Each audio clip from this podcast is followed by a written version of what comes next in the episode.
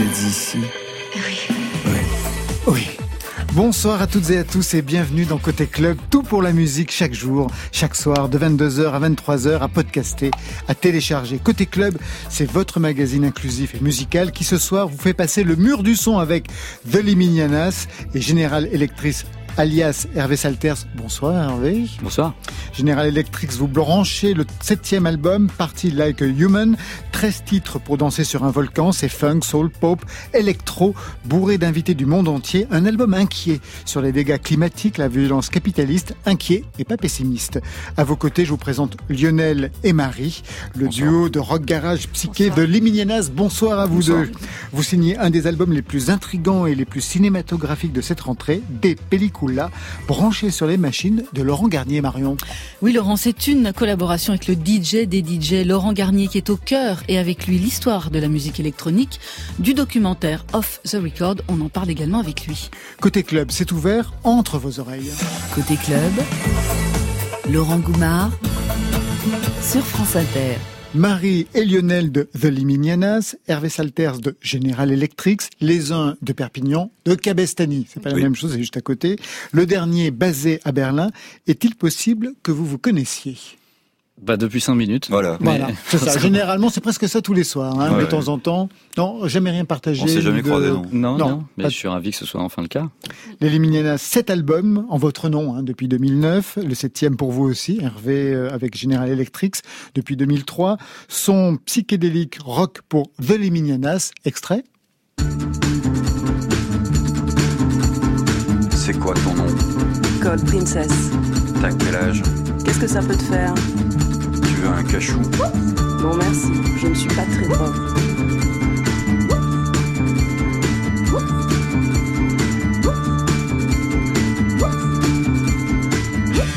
J'ai fumé du pot, c'est marrant mais ça rend pas causant. C'est comme l'homme, tu sais. Non, je sais pas. J'ai tâté du kiff aussi. Bof, il y a toujours ces hippies, je pleure pas. Ils sont là à traîner, ils sentent vraiment mauvais. Moi je vis dans un monde vert et mauve toute la journée. Quand Hervé, vous situez un peu le son, ça y est, ça vous revient. Ouais, ouais, ouais, je vois très bien, ouais. Vous voyez sourire en écoutant le Bah, je- talk-over. Non, non, non, j'aime bien. Ouais. Ouais, ouais. Bon, c'est superbe. Alors, électro-psychédélique, ça c'est pour vous, c'est pour General Electric avec ce tube.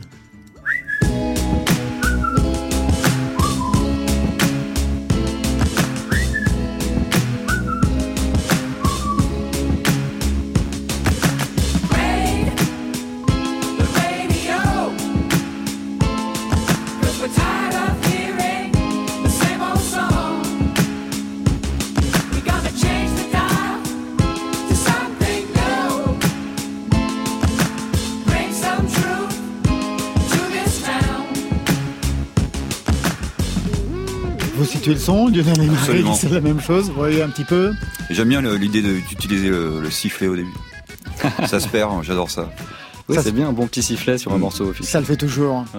Alors pour faire plus amplement connaissance, je vous ai demandé à chacun et à chacune un titre que vous aimeriez faire connaître à l'autre, connaître ou rappeler à sa mémoire. On commence par celui-ci.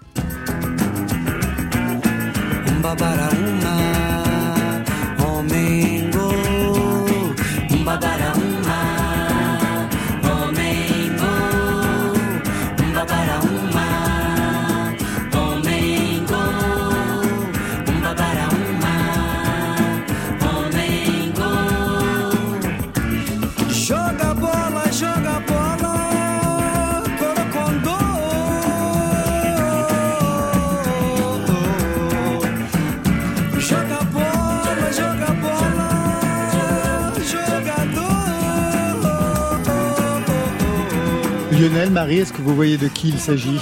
Non. Pas du tout? Je trouve ça mortel par contre. Super. Ouais, c'est c'est Georges Eben. Ah, c'est Euh, super. qui est un musicien brésilien.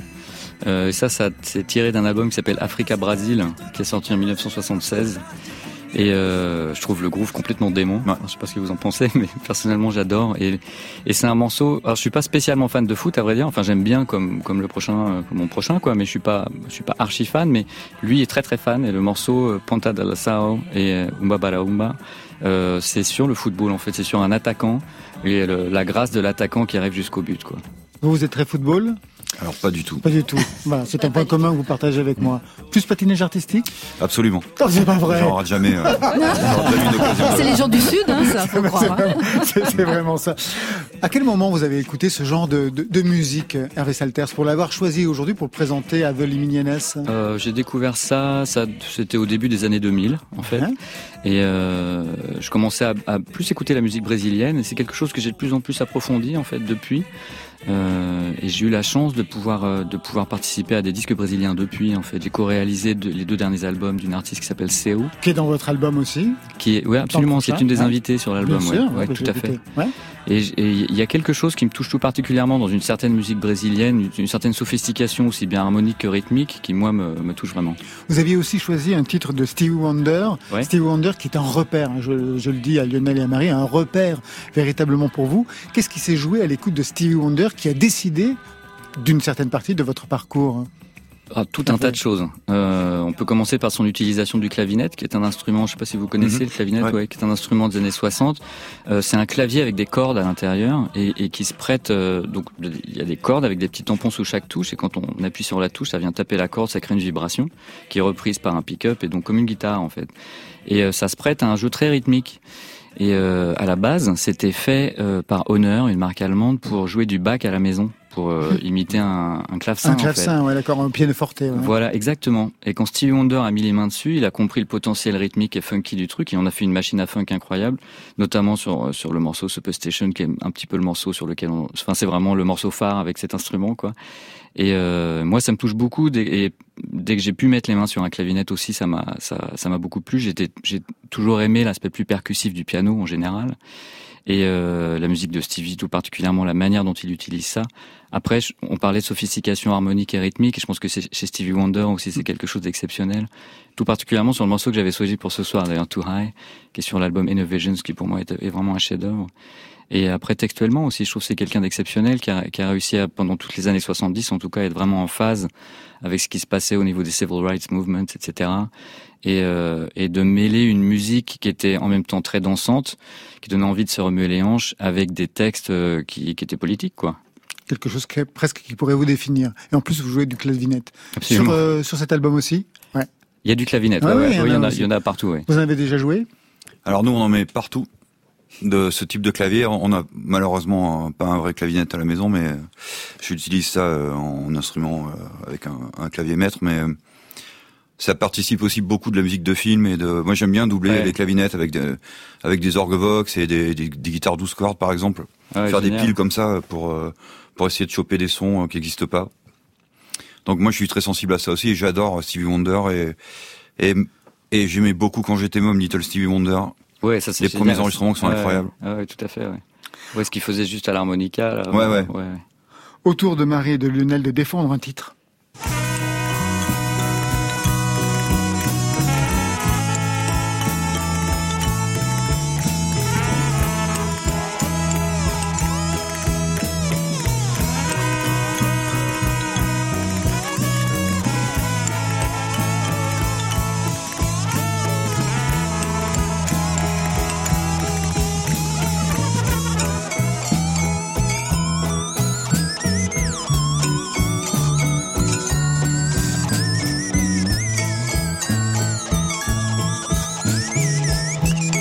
Est-ce que vous connaissez ce qu'on entend Ah non, je connais pas, mais j'ai envie de connaître, c'est fabuleux. Ah, Moi, je connais très bien parce que dans les années 80, Pascal Comlade, j'habitais Montpellier et je l'avais vu au Grand Odéon avec Cathy Claret. C'était la grande époque des années 80 pour Pascal Comlade.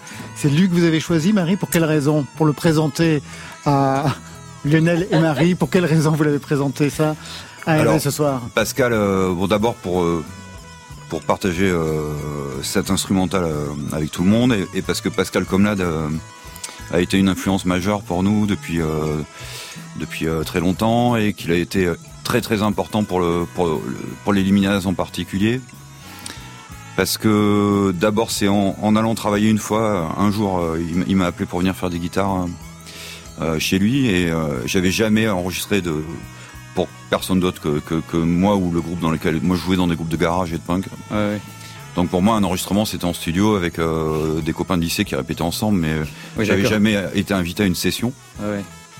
Donc là, je croyais aller en studio et en fait, on, on est arrivé avec euh, mon copain Raph Dumas euh, chez Pascal, chez lui, et il y avait juste un Mac avec une carte, une petite carte son et un micro.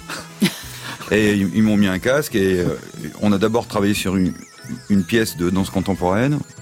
Donc j'ai juste, je savais pas quoi faire, tu vois. Donc j'ai pris, c'était, j'ai réussi à comprendre que c'était en mi. Donc j'ai fait des, des, des fuzz et des wah Enfin surtout des fuzz, je me rappelle euh, des, des fuzz lâchés. Et euh, on est passé à un autre titre qui était une cover du MC5, je crois, et, et on en a enregistré 4-5 comme ça, ou peut-être plus, ou, ou 6 dans, dans la matinée. Et j'étais persuadé qu'il allait tout jeter, et, euh, et pas du tout. Donc on est allé très vite, et, et quelques mois plus tard, j'ai reçu l'album. En fait, il avait tout gardé, et sur ce qui était un squelette un peu vide comme ça, avec juste euh, Mhm. un beat ou un piano et, et ma guitare, en fait, il avait invité des tas de gens, beaucoup de, des gens du bel canto, euh, Yvan Telefunken, des tas de, des tas de musiciens de Barcelone, comme ça, à intervenir sur sur ce que lui avait, euh, sur ses, ses morceaux. Je pense qu'il avait tout en tête hein, déjà. Ouais, ok, ouais. Et l'intervention de ces gens-là a donné cet album que moi j'adore, qui s'appelle Freak Serenade, qui est sorti chez Because euh, il y a, il y a quelques années. Et ça m'a complètement, euh, ça a complètement changé ma ma vision de la musique dans le sens où on, on s'est dit qu'on on pouvait euh, tous les deux, juste Marie et moi, réfléchir à un concept de groupe qui nous permette de produire exactement la musique qu'on voulait faire Mhm. en faisant intervenir euh, des gens dessus. Quoi. Par-ci Ouais. par-là. Donc c'est presque, oui, c'est ça, c'est l'origine. Donc Pascal Ouais, Comlade c'est- c'est serait l'origine des, des Liminianas. On va rentrer tout de suite dans le vif du sujet avec. juste, juste oui, une petite question, pardon. Hervé. Donc le morceau qu'on vient d'entendre là, c'est tiré de quel album du coup A Freak Serenade. Ah, c'est tiré de cet album-là. Ouais. Le son de fuzz est incroyable. C'est quoi l'espèce de Alors synthé le son que tu entends, Ouais. c'est Yvan Telefunken que nous qu'on a volé à Pascal après, qui est en tournée avec nous tout le temps Ah, ok. et, et qui enregistre aussi sur nos disques. Et Yvan, c'est un musicien de Barcelone qui faisait partie euh, du Bel Canto, qui est l'orchestre en fait de Pascal, Ah, ah. et qui utilise euh, euh, des instruments euh, assez barrés, assez incroyables. Donc euh, là, nous on tourne, euh, il y, a, il y a beaucoup de guitares sur scène, et c'est assez fort. Et lui, c'est celui qu'on entend le plus, alors qu'il joue sur des amplis en plastique, euh, Ah ouais, ouais, tout petit à pile, Moitié joué quoi. des guitares en plastique Ouais. avec des poids. Enfin, tu vois, c'est un moitié joué, vous avez raison, parce que Pascal Comlade a beaucoup travaillé avec euh, ben, les pianos pour enfants, Absolument. euh, les petites trompettes, enfin, Ok, les- ouais, les- d'accord. ce genre de ce genre d'objet. Mhm. Tout de suite, on passe à l'actualité de The Liminianas avec un premier extrait de Da Pellicula, Des Pellicula, c'est le nouvel album. Soul tourne sur la playlist de France Inter. Quelle est l'histoire de ce titre, Parler, chanter, qui ouvre l'album? Qui est ce Soul? Saul, c'est un, c'est un, c'est un, un qui, en gros, qui a l'âge de sortir du lycée à peu près, et qui est un, gamin en marge, comme il y en avait à l'époque où on allait au lycée Marie et moi, au lycée Jean Lersa à Perpignan. Et pour faire une photographie du lycée de l'époque, c'était encore l'époque où il y avait euh, ce que les, euh, les Anglais appellent les subcultures. C'est euh, c'était que dans la cour de récré, il y avait des punks, des mods, des skinheads, des, euh, des hippies, des mecs qui écoutaient du reggae, etc. Et, et en fait, on, on, est, on s'entendait plutôt bien. Ouais.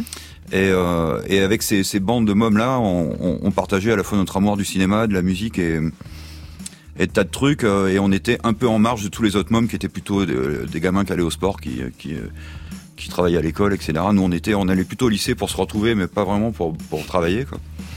Et, euh, et c'est une, c'est une époque qui nous a vraiment. euh, J'espère que mon fils écoute pas. Voilà. Voilà, c'est ça. Marie, en bonne mère de famille, se dit ah non, on va pas refaire l'histoire.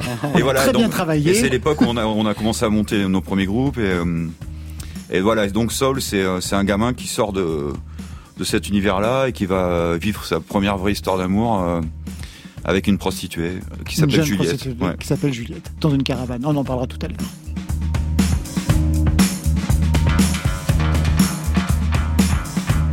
Il s'agit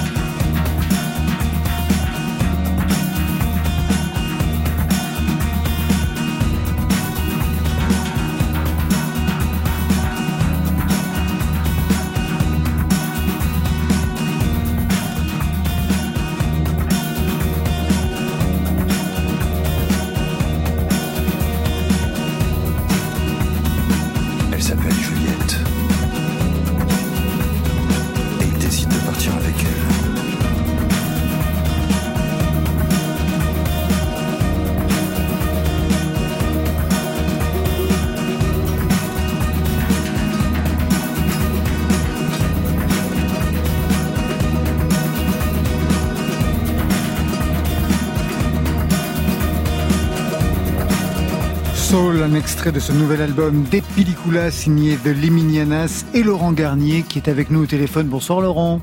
Bonsoir. Vous êtes avec Lionel, vous êtes avec Marie, vous êtes avec Hervé Salters de General Electrics. Alors, enchanté. Très heureux. Alors cet album, vous étiez venu le jouer en direct, en concert double affiche sur France Inter le 14 septembre dernier, un concert formidable à l'image donc de cet album narratif. Je lisais que ça avait un lien, je ne sais pas trop quelle est l'histoire, avec Iggy Pop au début, une histoire de chanson au téléphone. Vous pouvez préciser ce qu'il en est euh, Lionel, c'est quoi Alors- cette histoire? Iggy Pop, téléphone, chanson En fait, on, on a on a fait une maquette avec euh, Iggy a je sais plus deux ans, un truc comme ça, deux ou trois ans. T'as fait Euh, une version de Crash ton venin, non C'est ça C'est ça, absolument. Que tu as adoré, je crois.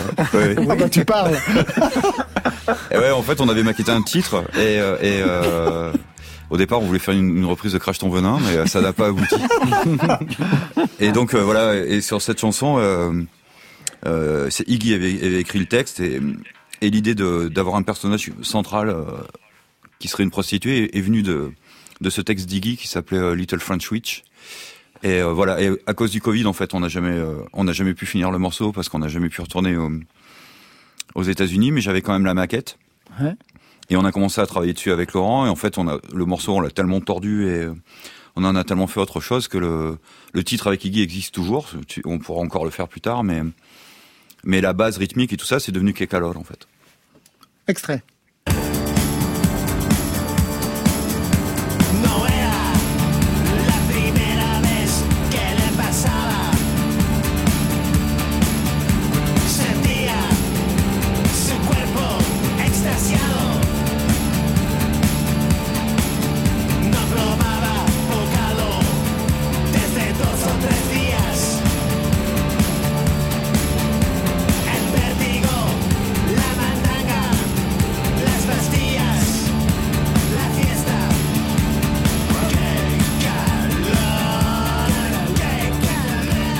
C'est un petit côté Falco, non ça Ah ouais. Laurent Garnier, Falco Discothèque. commissaire par commissaire Oh, C'est un, c'est un petit peu plus énervé que Falco Bah, quand Bien même. entendu, bien entendu. Et c'est- et c'est- c'était plus synthétique que ça. Moi, j'adore Falco, mais c'était un petit peu plus synthétique, euh, Falco.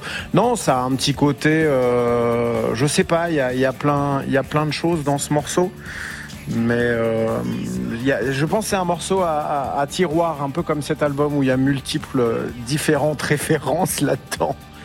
Parce qu'en fait, euh, c'était pas anodin d'aller chercher, euh, d'aller chercher Edu, parce que moi, je suis, je suis un grand fan de Panico, donc. euh, c'est vrai qu'on a on n'a pas euh, transformé l'essai avec avec Iggy et donc on s'est dit on va pas essayer d'aller jouer dans la même cour, c'est-à-dire un- une autre personne qui allait poser en anglais. Et donc on s'est dit puisque puisque l'album se passe euh, entre la France et l'Espagne, peut-être que ça serait pas mal d'avoir un titre en espagnol hein, et, euh, et donc voilà j'ai euh, contacté Edu, euh, j'ai- je, l'ai- je, lui ai présenté Lionel et Marie, il a bien aimé, je lui ai fait écouter le, projet. Lionel et Marie ont trouvé intéressant de le faire essayer, euh, de, de faire un, de, de poser sa voix sur ce morceau-là. Et euh, il a fait une prise qui était géniale et on a dit oui, oui, c'est exactement ce qu'on veut. Après, on lui a juste, on lui a juste imposé deux phrases débiles.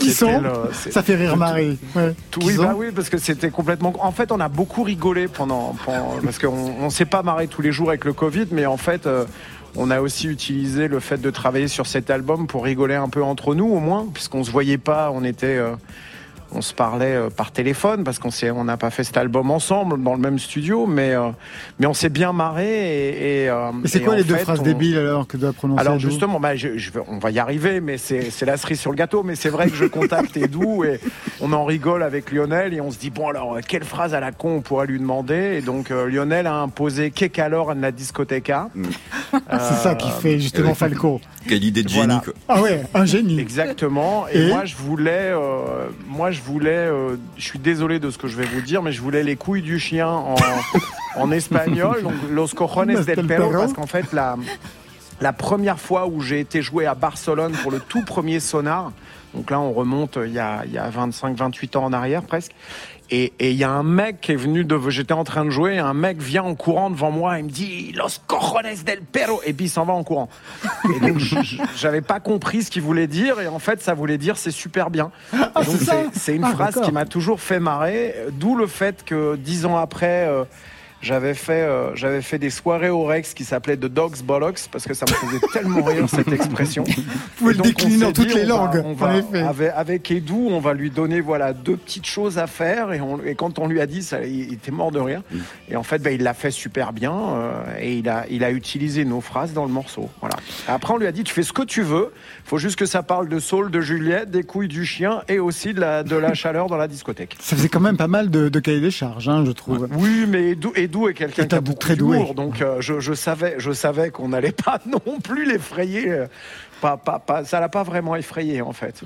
Le son des c'est très particulier, Laurent Garnier. Est-ce que ça a bousculé, non pas vos habitudes, mais peut-être le type de machine que vous utilisez généralement?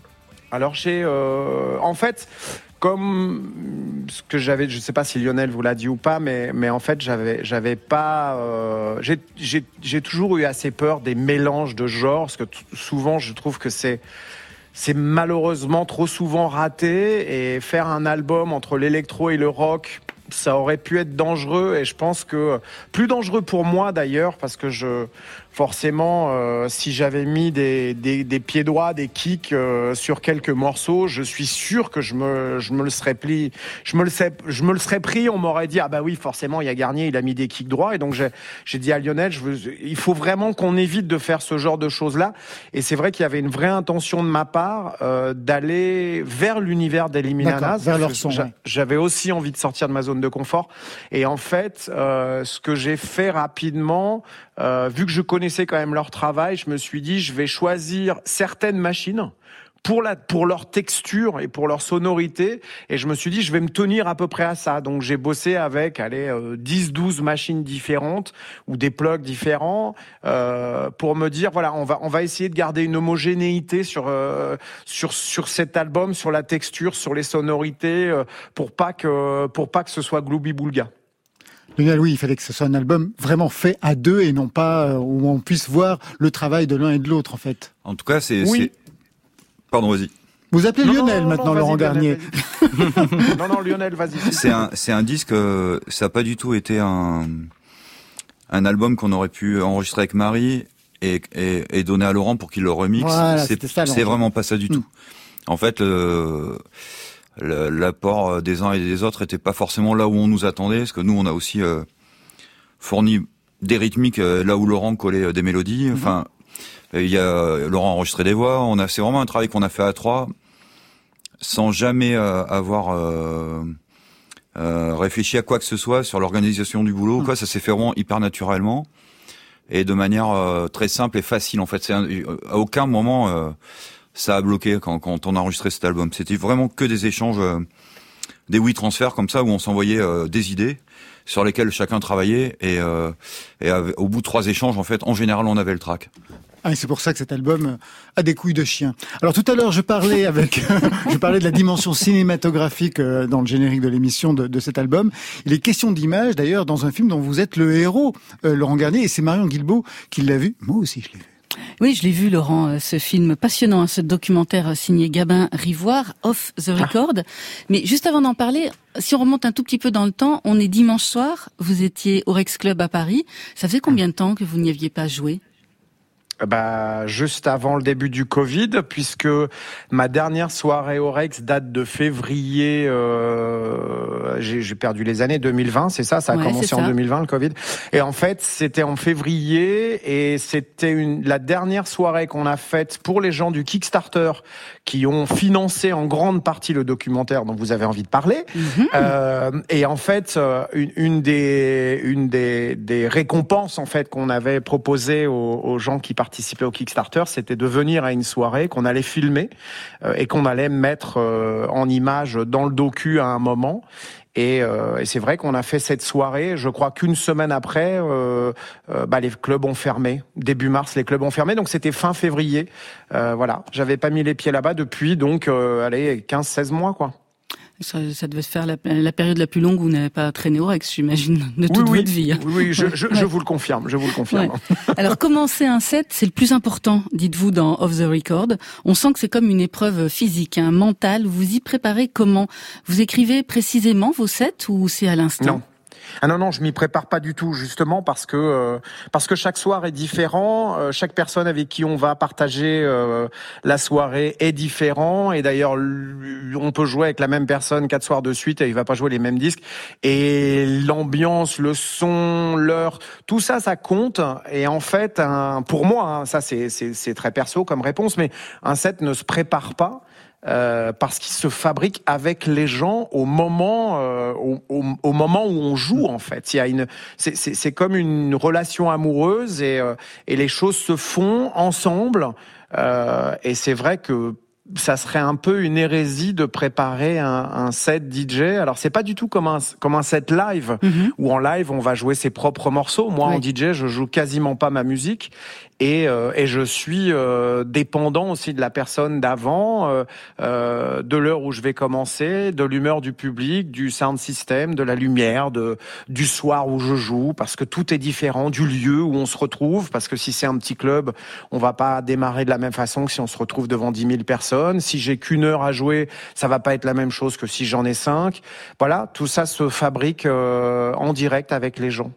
Pour le fabriquer, et quand même pour les fabriquer, ces sets, il y a, il y a cette séquence extraordinaire, moi je trouve, dans le documentaire, où on vous voit euh, au milieu de votre euh, collection de disques. Elle est gigantesque, hein, il y a 55 000 vinyles. Et alors vous parlez avec, euh, je sais pas, je pense que ça doit être l'architecte. Vous lui dites bon alors là, moi j'ai 1m70 de e, de funk. Ouais mais c'est le EP hein, de funk. Et après tu comptes, il y a 4 mètres de vinyle euh, de funk. Bon et, et vous avez l'air hyper pointilleux sur le déménagement, comment elle va être la prochaine installation et tout. Et alors finalement, on voit, on voit le- les, les, les cartons de, de vinyle bouger en tracteur. C'est, c'est, c'est assez dingue cette séquence. Et ils sont classés comment chez vous finalement les vinyles, euh, Laurent Mais- Garnier? Alphabétique, par genre drôle, euh, C'est drôle qu'on parle, qu'on parle de classement, parce que je trouve que pour moi, peut-être la chose la plus importante dans une, dans une collection, c'est le classement. ah. Et euh, oui, parce que euh, parce que ça en, à mon avis, ça en dit long sur la personnalité de la personne à qui appartient cette collection. Moi, c'est par Et couleur.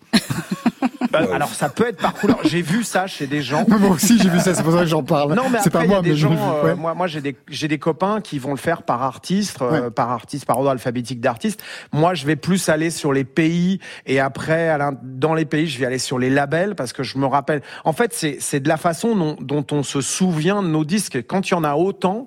Euh, il- voilà, il y a, y a des codes, euh, il y a des codes qui marchent et puis il y a des choses dont on se rappelle plus facilement que d'autres. J'ai plus de souvenirs sur le label euh, sur lesquels sont sortis tel ou tel disque plutôt qu'un artiste. Alors c'est vrai quand je vais regarder la collection d'un copain, je suis toujours perdu. Et d'ailleurs c'est pour ça qu'on que je que je n'ai jamais pu une seule fois euh, jouer euh, jouer avec euh, avec les caisses de disques d'un Bien copain. sûr.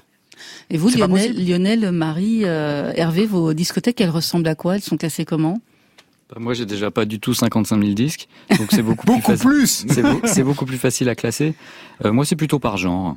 Par genre? Ouais, ouais. Vous arrivez vraiment à les, à les, à les classer de cette façon Bah, Il y a toujours un moment donné où je me dis, mais ça c'est quoi alors? C'est euh, c'est de l'électro, c'est du, c'est du rock Ah oui, non, il y a quand même effectivement, il y a toujours un moment certains, y a ça certains devient artistes. compliqué, ouais, non? Ouais, c'est vrai, effectivement. Bah, dans ces cas-là, euh, moi, je pense que ça, ça, ça rejoint ce que, ce que disait Laurent, c'est-à-dire qu'il y a, il y a des moyens mémotechniques à- euh, qu'on a, quoi, ou certains disques qui nous renvoient plus à quelque chose de peut-être de soulful, donc on va le mettre dans la soul, même si c'est pas a priori soul- de la soul. Mhm. voilà. Et ça vous, finit par Lionel? marcher. Alors moi, je les classe par ordre alphabétique et ensuite, euh, et de cet ordre-là, je- j'extrais le- par exemple le classique, euh, le jazz et la soul pour pouvoir retrouver les disques plus facilement. Et à force, en fait, au bout d'un moment, tu, tu les reconnais à la tranche aussi, euh, même à deux Oui, mètres. hein. ouais. Enfin, moi, j'y vois plus à deux mètres, mais pendant longtemps, euh, je les ai Ouais, reconnus à la tranche. Ouais. Là, chez moi, à la tranche, euh, c'est compliqué. hein. Toi, chez toi, c'est impossible. Laurent. Non, moi c'est par style de musique déjà, ça c'est les, les grands classements. Alors vraiment, je, je sais partout. Euh, donc déjà par style de musique parce que j'ai j'ai beaucoup de beaucoup de choses. J'ai euh, j'ai beaucoup de reggae, j'ai beaucoup de rock, j'ai euh, de la musique classique, euh, de la funk, de la soul, du hip-hop, du jazz. Enfin, j'ai tout ça. Et après, ouais, c'est par. alors quand c'est la musique électronique, c'est par les pays parce que c'est plus simple. Donc Détroit, enfin et même les, les États-Unis, je vais avoir euh, Détroit séparé de Chicago, de Chicago, séparé de New York. Et puis après, c'est par pays, par ordre alphabétique de label. Comme ça, c'est plus simple pour moi de les retrouver. Off the Record, Laurent Garnier insiste aussi euh, sur l'impact de certaines villes dans votre parcours. Alors bien sûr, on connaît Manchester, Londres, Paris, Detroit, Chicago, Berlin. Mais à la fin, on vous voit à Tbilissi, en Géorgie. À Tbilissi, ouais. Tbilissi, Ouais, ouais, ouais. voilà, Tbilissi, Géorgie, au Bassiani, et vous dites que c'est un club spécial. En quoi il est particulier? Vous avez même intitulé un titre Tbilissi. Oui, alors euh, parce que parce que déjà la Géorgie. euh, euh, c'est un pays un peu compliqué euh, sur euh, les droits des homosexuels, euh, euh, même les droits des jeunes en général. On est, on est même pas. c'est encore plus compliqué pour pour les homosexuels là-bas. Et, et, et en fait, c'est un des rares clubs gays du pays où euh, les gens s'assument complètement et en fait c'est c'est euh, Arnaud euh, Arnaud Contras là qui en parle très très bien dans Mhm. le documentaire et qui explique en fait que c'est un lieu éminemment politique euh, où euh, toutes les toutes les les les gens on va- on va dire toute la différence entre les jeunes euh, là-bas euh, vont dans ce club surtout pour parler, pour se rencontrer euh, et faire avancer les choses. Donc aller dans des lieux comme ça qui euh, qui ont un vrai impact euh, ou qui auront un vrai impact à un moment sur la société ou dans un pays, c'est pas complètement anodin et c'est vrai que euh, euh, voilà, c'est c'est pas un lieu où on va jouer tous les jours. Moi, je je sais que musicalement, c'est pas forcément euh, le lieu où je vais me sentir le plus à l'aise parce que musicalement, euh, il joue il joue une techno très soutenue, très dure, où ça va très vite. Et mais j'avais très très envie d'y aller parce que j'aime j'aime ce côté militant euh, de, de gens qui se laissent pas aller et, et c'est pas voilà il y a y a y a un message très fort euh, euh, que d'aller jouer là-bas. Merci beaucoup, Laurent Garnier. Je rappelle le titre du documentaire Off the Record. Il est projeté euh, en avant-première mondiale. Ce sera au Festival du film britannique de Dinard le 30 septembre à 20h30. Dans les salles, c'est au mois de novembre. La bande son de Off the Record est, elle, je crois, disponible chez Headbanger, c'est ça? Ouais ouais c'est ça c'est bien Super. ça. Merci beaucoup. Merci à vous.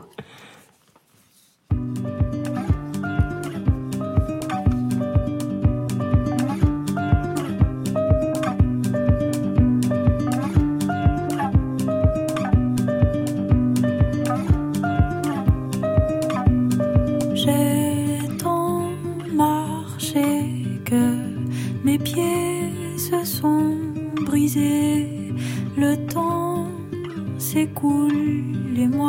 je coule tant qu'il est temps.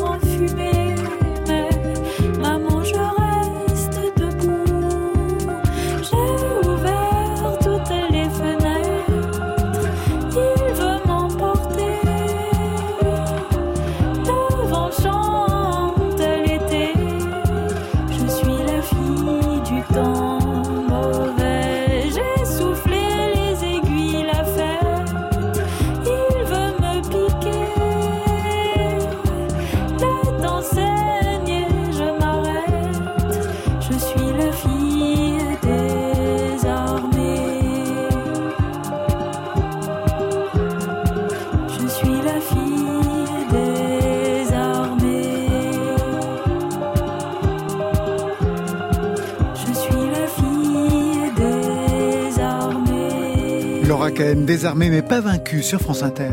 Côté Euh, il est bien le son. club, Mais la musique est dingue. Sur France Inter.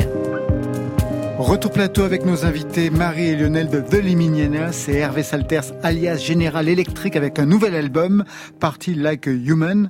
Hervé Salters, claviériste bondissant sur scène, chanteur, compositeur pour un projet funk mixé de pop, de jazz, de soul, d'électro. C'est l'ADN de General Electric.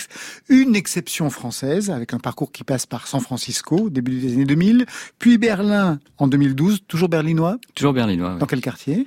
Dans Neukölln, juste à côté du Tempelhof. Je sais pas si vous voyez ce que c'est. Si, je vois un petit peu, ouais. Donc, Pour les gens qui écoutent et qui ne connaissent pas, c'est un ancien aéroport euh, qui a fonctionné en tant qu'aéroport et en centre-ville jusqu'en 2008 et qui a été ouvert en tant que parc depuis. Et euh, c'est gigantesque. Il y, a, il y a un horizon donc en pleine ville grâce à ça parce qu'il y a zéro, il y a zéro Il y a arbre dessus. ouais. Ouais. Et puis il y, a, il y a ces deux pistes de décollage absolument merveilleuses. Voilà, on est juste à côté de ça. Quelle influence Berlin aurait-elle eu sur votre musique? Je pense que c'est une, une influence d'ordre. euh, C'est pas c'est pas d'ordre littéral comme euh, comme ce que la Californie a pu avoir comme influence du, du temps où je tournais avec Black Alicious, etc. Donc avec un groupe de hip-hop. Euh, là, c'est plus euh, juste le, le- la radicalité euh, de l'endroit euh, et, et le le fait qu'il y a beaucoup d'artistes qui sont là-bas, qui se lâchent complètement et qui vont jusqu'au bout du truc et qui se retiennent absolument pas, qui retiennent pas les coups, quoi.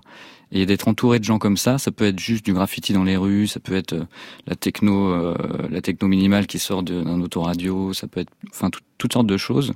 D'être entouré de ça, ça motive et ça, ça vous force à aller jusqu'au bout, quoi. Vous avez joué à Berlin déjà, de Liminianas Ouais. J'imagine, ouais. Et on a enregistré aussi. Ah ouais Je suis Anton Newcombe.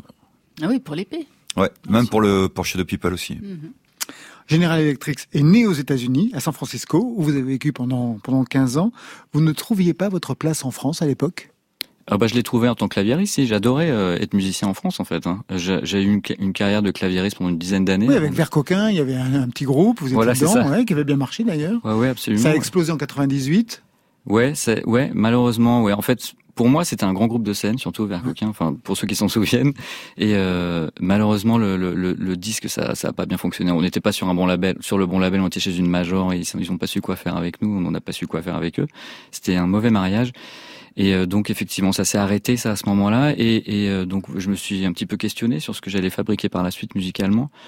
Et euh, il m'est venu un petit peu une espèce de révélation de la, de la sorte, du, enfin du genre de révélation dont vous parliez avec Pascal Comla tout à l'heure. Euh, c'est-à-dire le fait qu'on peut faire un disque seul à partir du moment où on a un ordinateur, un micro et, et puis euh, et puis quelques instruments.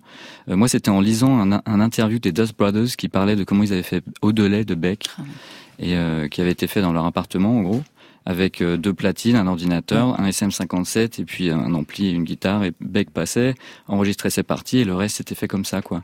Et ça a vraiment été le déclic pour moi parce qu'il m'a semblé que c'était un moyen à partir du moment où vous investissiez, vous achetiez un ordinateur, c'était le moyen d'être indépendant artistiquement et de faire exactement ce que vous vouliez, ce qui rejoint ce que tu disais tout à l'heure, Daniel. Ça vous a appris quoi, San Francisco? Parce que vous étiez parti donc sans label, sans tourneur là-bas.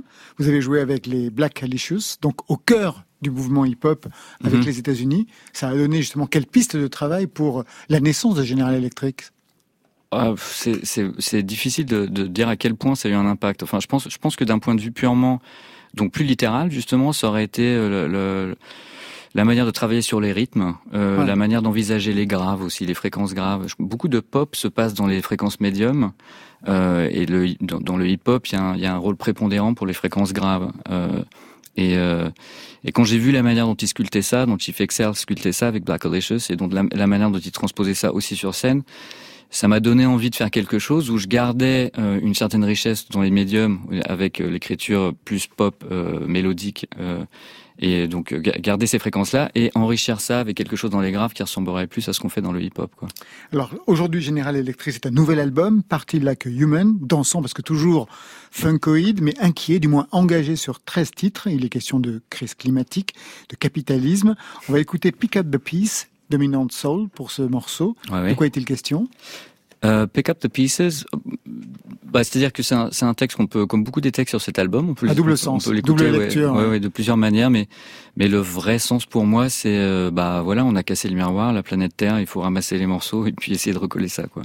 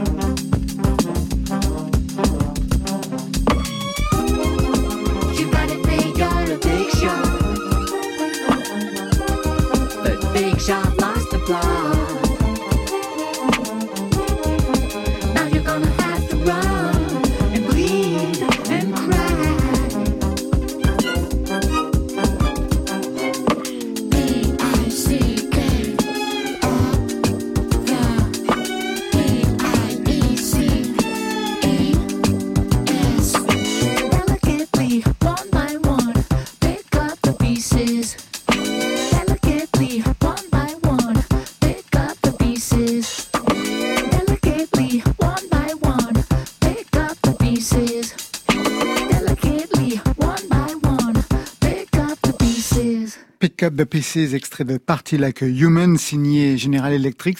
J'adore vous regarder, euh, Lionel, quand vous écoutez, parce que vous écoutez vraiment hyper sérieusement, comme un technicien presque, Ah bon du son. Ben oui, j'ai l'impression que vous décortiquez tout ce qui se passe. Ah ouais, mais ça c'est le problème du, de, des mecs enfermés en studio tout le temps. Hervé C'est fait que- pareil. hein. Ouais, ouais, ouais. Oui. C'est le problème, oui. On, on a, c'est c'est comme si on avait un le multipiste en fait. En train de regarder comment ça s'est passé. tu, tu gardes tes oreilles de studio un peu partout où tu vas en fait, et donc tu, c'est un peu comme une espèce de, de- si tu voyais un plan architectural du morceau et t'entends tous les sons. Un titre en anglais, mais il n'y a pas que ça. euh, mais beaucoup de titres en anglais. Vous avez toujours un problème avec euh, avec le français pour les intonations, pour ce que ça raconte. Un problème Hervé? Non, non, non. C'est juste que, en fait, je, je pense qu'il faut surtout, il faut surtout faire euh, quand on est artiste ce qui vous vient, quoi. Et les, les textes ont tendance à plus me venir en anglais qu'en français. Euh, comme vous le disiez tout à l'heure, je suis franco-britannique Ouais. et puis j'ai vécu aux US, en Angleterre, et, et comme une grande partie de la culture, de la, de la culture rock, en tout cas, euh, vient, euh, enfin, c'est quand même en anglais. Euh, ça a plus tendance à me venir en anglais, mais, mais quand un texte me vient en français, je suis absolument ravi. C'est le cas sur un des morceaux, la Ah ben chambre justement, on va magique. ouais. l'écouter tout de suite.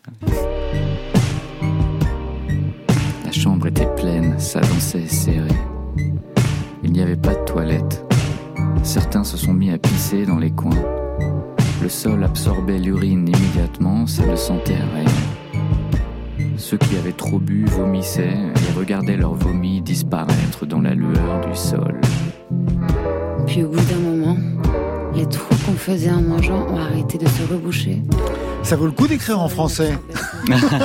Général Electric. Juste une question par rapport à ça, parce que ce qui est intéressant, c'est que c'est pas du tout la même voix, et surtout, quand vous chantez en français, en fait, vous parlez. Ouais, absolument. Alors ça, je pense que c'est parce que j'ai tendance un peu à botter en touche par rapport à ça justement, c'est-à-dire le concept de chanter en français. Je trouve, je trouve ça pas toujours évident, ou en tout cas moi, j'ai pas trouvé la clé euh, de, de réussir à pousser une mélodie comme je, peux- comme je peux le faire quand je, quand je chante en anglais. Oui, bien sûr. Euh, avec la langue française, parce que la langue française est une langue sans accent, enfin sans, sans accent fort sur les syllabes. On peut parler français juste comme ça, sans mettre un seul accent et ça va. Alors qu'en anglais, euh, on peut pas dire, on peut pas dire euh, bananas, il faut dire bananas pour comprendre. Et donc, Sinon, on comprend rien. ouais. Sinon, on comprend rien, ouais. Et donc, une mélodie qui, qui euh, avec un certain mètre, qui emmène vers une note sur laquelle, sur laquelle on doit pousser. À partir du moment où on met le bon mot en anglais avec la bonne syllabe sur la note à pousser, c'est naturel de pousser dessus. En français, je trouve ça plus compliqué. Mais il y a des gens qui font ça super bien. Non, hein, mais c'est pour la raison pour ouais. laquelle vous vous parlez. Voilà. Quelque chose que, sur laquelle vous pouvez vous retrouver aussi, Lionel. Absolument. Hmm. Nous on enregistre pratiquement que du talk-over en, Ouais. en français, et c'est vrai que c'est euh, ça peut être risqué de, de pousser euh, la chansonnette en français. De pousser la chansonnette, tout est. Non, Alors, après, après, il y a la Ouais. chanson française qui est encore un autre truc, Mm. où, où, où là, on pousse moins, justement. Et euh, bon, c'est encore un autre sujet. Mais... Il y a plein d'invités hein, donc euh, sur cet album. euh, C'est où? Brésilienne, qu'on entendait tout- justement dans, dans ce passage. Vous, vous aviez. Ah non, réalisé- c'était Ariane Labelle. Hein, C'était Ariane. Labelle. Ah oui, Ouais, oui, c'est ouais, ça, ouais. c'est pas du tout la même. Euh, c'est où? Brésilienne, et sur un morceau, vous aviez co-réalisé deux albums pour elle. Il y a le rappeur Kel Chris. Il y a aussi une enfant. Ouais, ouais, qui est Gigi, qui est qui est euh, donc Evangeline Strooper de son vrai nom, qui est notre voisine du dessous, qui a déménagé depuis. Euh, Elle est plus à Berlin, elle est en Australie maintenant. Elle est rentrée sur en un Australie titre avec très énigmatique, In the Night Sky. Et puis il y a un point d'orgue dans cet album avec Cosmic Chick qui se développe en trois temps. Qu'est-ce qui se passe avec ce titre en trois parties qui est une fable intergalactique? Qu'est-ce que vous vouliez raconter à ce moment-là? Cosmic Check, ouais, ouais. En fait, c'est euh, à la base, je pensais faire un album entier comme ça, Voilà, qui, c'est ça. ouais, qui compterait. euh, Ah oui. Ouais, c'est ça, qui compterait euh, une invasion extraterrestre de la planète Terre. C'est parti. En fait, c'est parti de l'idée. Je, me- je me posais juste la question qu'est-ce qui pourrait bien unir les humains? Et je me suis dit, avec notre manière un peu tordue, tordue de penser, peut-être qu'un peut-être qu'un ennemi commun, ce serait une manière de tous se regarder, de se dire, ben nous sur notre caillou perdu dans l'espace, quelle que soit la couleur de notre peau, euh, la manière dont on a été éduqué culturellement, religieusement, quoi que ce soit, on est quand même tous avant tout des humains. Et euh, donc voilà, c'était une manière d'envisager ça. Et je me disais qu'un album entier de ça, ça pourrait être rigolo. Et pourquoi vous ne l'avez pas fait Euh, parce que j'avais un peu peur euh, de, j'avais un peu peur de pas pouvoir laisser les morceaux m'emmener où ils avaient envie de me mener, de me mener. C'est-à-dire que je pense que, en tout cas vu la manière dont je fonctionne moi, j'aime bien, euh, l'en- enfin il y a une étincelle qui est l'inspiration pour un track. Ensuite, j'aime bien prendre le morceau un peu par la main et ensuite c'est à lui de me prendre par la main quoi. Et je pense qu'à partir du moment où vous avez un, un thème sur l'ensemble de, euh, de l'album avec un narratif clair de A à Z. Alors vous, vous êtes très bien arrivé à l'Eliminianas avec le disque que vous venez de faire, mais moi j'avais peur en fait que, ce, que ce soit contraignant pour certains des morceaux et que le fait de faire rentrer tous les morceaux dans cette grille d'écriture soit un petit peu poussif. Dernière question, c'est vrai que vos empreintes digitales disparaissent oui, effectivement, oui. On a, mais, mais c'est quelque chose de, apparemment qui est assez qui est assez classique chez les pianistes. Au bout d'un moment, les empreintes digitales finissent par disparaître. Peut-être que ça dépend aussi de mon, du genre d'épiderme ou de, de mais j'avais découvert ça. C'était au service d'immigration aux États-Unis. Euh, je... Ah, ils ont dû aimer. Ils ont dû, ouais, euh... ouais, ils avaient du mal à prendre mes empreintes et en fait le, le... ils ont dû un Illuminati ou un truc dans ouais, genre là. Et je demandais si je les avais arrachés ou quoi. Non, non, ils sont, bah, ils sont toujours là techniquement parlant, mais on les voit très peu. Et, et euh, en fait, euh, voilà, c'est ça, c'est que ça s'efface au fur et à mesure. C'est vous qui êtes un ennemi intergalactique ce soir. Merci à vous tous. Merci Lionel. Avec plaisir. Merci Marie. Merci, merci à vous deux. Je rappelle le titre de l'album avec Laurent Garnier, Des Pellicula. Il y a des dates, bien sûr. Marseille le 20 octobre, Montpellier le 21, Ramonville le 22, Bordeaux le 23, Biarritz le 24. Et puis, bien sûr, plein d'autres dates. Hervé Selters, merci à vous. Merci. Party Like a Human, c'est le septième album de General Electric et vous tournez partout. Le 6 novembre à La Rochelle, le 10 à Lille, le 12 au Shabada d'Angers, le 13 à Nanterre, passe, le 3 décembre au Trianon à Paris. D'ailleurs, vous, vous serez le 6 décembre au Trianon à Paris. Donc vous allez vous croiser. Marion ah Oui, effectivement. Off the Record, c'est le titre du documentaire consacré à Laurent Garnier. Il sera diffusé en avant-première mondiale Festival du film britannique de Dinard le 30 septembre à 20h30. Ça, c'était pour aujourd'hui. Mais demain